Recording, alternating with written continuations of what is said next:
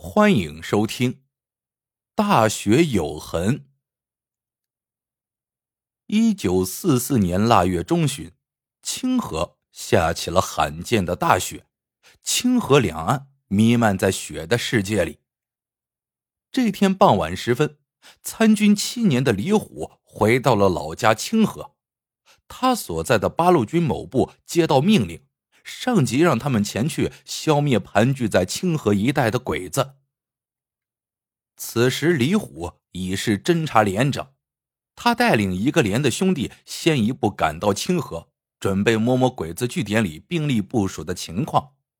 李虎的老家就在清河南岸约六里处的小李庄，他原本想带兄弟们当晚住进庄里，顺便回家看看，没想到还没过河。连队又接到了命令，说原据点的鬼子已经转移，目前情况不明。上级让他们先不要擅自行动，原地待命。命令是连队指导员接的，他遗憾的对李虎说：“连长，看来你暂时见不到嫂子和大侄子了。”李虎参军的时候，他媳妇儿荷花已经有五个月的身孕。后来写信告诉他说生了个儿子，取名盼盼，显然是盼望他早点回家。这几年他随部队南征北战，做梦都想回家看看。听了指导员的话，李虎一屁股坐在了雪地里，用手捶了一下雪，长叹一声说：“真想见他们娘俩一面，这次错过机会，也不知还要等几年。”还能不能再回来？李虎说的是实话。打仗的人整天冒着枪林弹雨，没准哪天就光荣了。副连长安慰李虎说：“连长，鬼子现在是兔子的尾巴，长不了了。跟他们打了这几年，你还不是连根毫毛都没伤着吗？等赶走了鬼子，你带着大红花，风风光光回来，那多好啊！”李虎笑了笑，看了指导员和副连长一眼，说道：“你们去安排一下晚饭和放哨吧，我先睡一觉。这几天长途跋涉太累了。”李虎这一觉睡的连晚饭都没吃。半夜，副连长起来小解，突然发现雪窝子里的连长没了，他打了个激灵，忙推醒指导员说：“连长不见了。”开始，指导员以为李虎查夜去了，但一见李虎的枪就摆放在自己身边，他随身携带的东西也不见了，便明白了八九分。于是压低声音对副连长说：“先别声张，让我想想。”副连长这时也看见了李虎留下的枪，他意识到了问题的严重，就说：“兴许连长只是回家看看。”指导员摸出旱烟，手颤抖了几下才点着，吸了一口烟后，他说：“不像，东西都带走了，枪留下了。作为连长，他知道他的行为意味着什么，看样子是索性不回来了。那怎么办？”副连长一听，立刻紧张起来，马上就要打仗了。连长这一走，往大里说就是临阵脱逃啊！在战场上当逃兵，那可是天大的罪过，若按军法处置，是要掉脑袋的。指导员见副连长焦急的望着自己，叹了口气，没正面回答副连长的话，却说道：“连长参军七年，儿子都六岁多了，连爹都还没见过。”这里又是敌占区，他能不牵挂家里吗？他立过多次战功，是全团出名的侦察员，还救过你我的命呢。副连长明白指导员的意思，他犹豫了一下，说：“那咱俩去把他找回来。”指导员看了副连长一眼，缓缓点了点头。谁都有头脑发热、犯浑的时候，要神不知。鬼不觉，不能让连里其他人知道。两人猫腰出了帐篷，躲过哨兵，踩着清河上的冰溜过河，奔正南方向就去了。两人在雪地里撒步如飞，不一会儿就到了小李庄。到了庄上，副连长有些犯难了。指导员，这么大的庄子，究竟哪是连长家呀？指导员瞟了副连长一眼，嘴角露出一抹笑意，说：“连长平时教你踩点的本事，你都给忘了。这半夜三更的，谁家还长着灯？谁家呀，没准就来人了。”两人绕着庄子转了一圈。果然发现有一户人家的窗户里闪出点点灯光。指导员上前轻轻敲了敲门，屋里的灯唰的就灭了。停了片刻，里面一个女人用颤抖的声音问：“谁？”两人对视了一眼，指导员冲着门板压低声音说：“是荷花嫂子吧？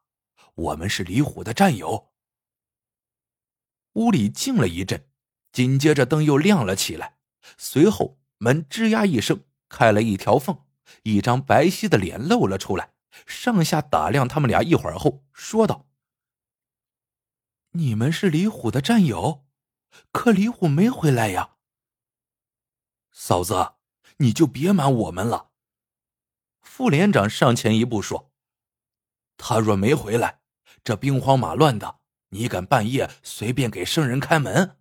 我们是他兄弟，来找他是为他好，是救他。部队里现在还没有第三个人知道他偷跑回家了。荷花看着他俩，依然摇头说：“李虎真的没回来。”副连长还想说什么，指导员却赶紧拉过他，笑着说：“嫂子是明白人。”要是连长回来了，你赶快让他回部队，就说兄弟们需要他。我们再到别的地方找找。说完，拉着副连长就往回走。两人刚转身，荷花突然叫住了他俩，说道：“你们路上要小心，鬼子前两天刚转移到山前的一个庄里。”两人出了庄子，副连长有些埋怨的说。指导员，连长肯定在家里，干嘛不找回去就这么走了？指导员白了副连长一眼：“你没结婚，懂什么？响鼓不用重锤。我敢保证，明天你一觉醒来，连长就躺在雪窝子里了。”副连长想了想，才明白了指导员的话，挠了挠头，嘿嘿笑了起来。出了庄子，两人刚拐过一个山坳，忽然听到身后有动静，还没等两人回头，腰眼上就被人用家伙给顶上了。副连长一哈腰，转身想使个兔子蹬鹰，却被身后的人一脚踹倒在雪地里。那人用生硬的汉语说：“不许动，再动就开枪了。”副连长回头一看。只见雪地里站着高矮胖瘦四个鬼子，个个凶神恶煞似的，手里都端着枪。这时，高个鬼子走了过来，用枪指着副连长，说道：“你们的部队开过来多少人？”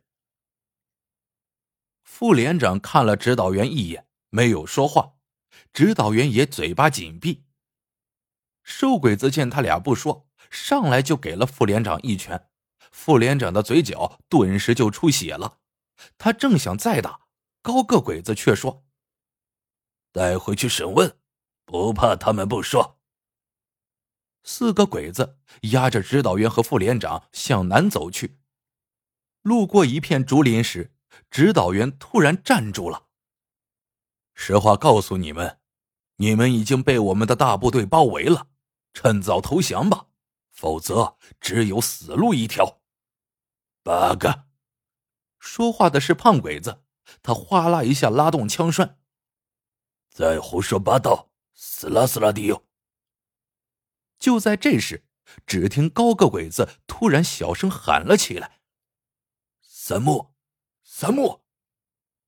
胖鬼子听他的声音很惊慌，回头看了他一眼，纳闷的问：“什么事？”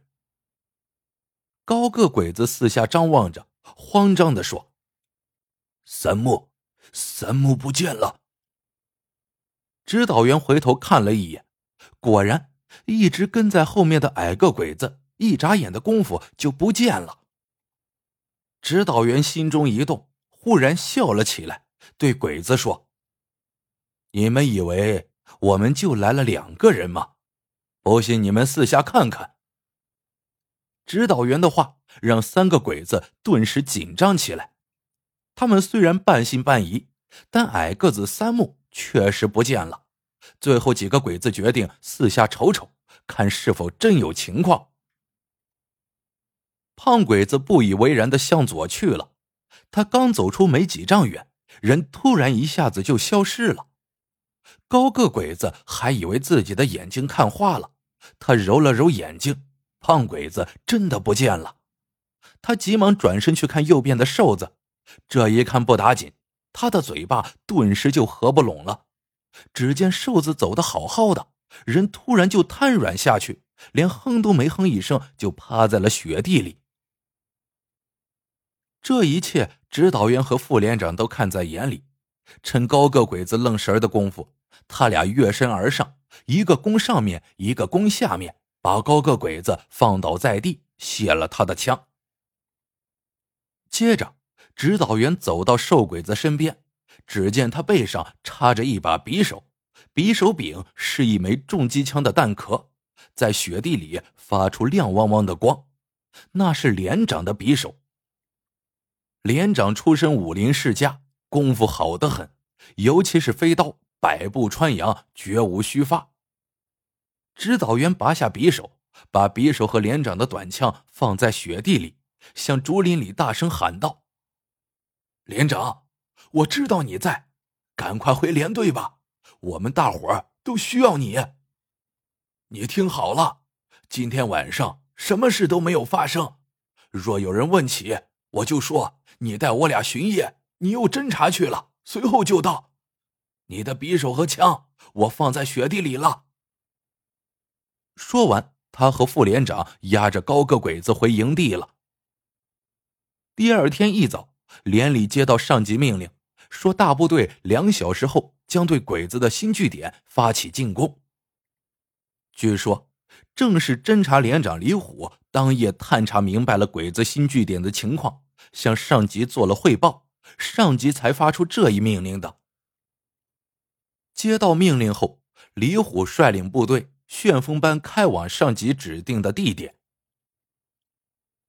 两年后，已是解放军某部团长的李虎再一次路过家乡清河，这次部队在小李庄驻扎了下来。当年的指导员和副连长随李虎回家之后。发现他家里有个刚会走路的男孩，两人先是一愣，随即就会心的笑了起来。好了，这个故事到这里就结束了。喜欢的朋友们记得点赞、评论、收藏，感谢您的收听，我们下个故事见。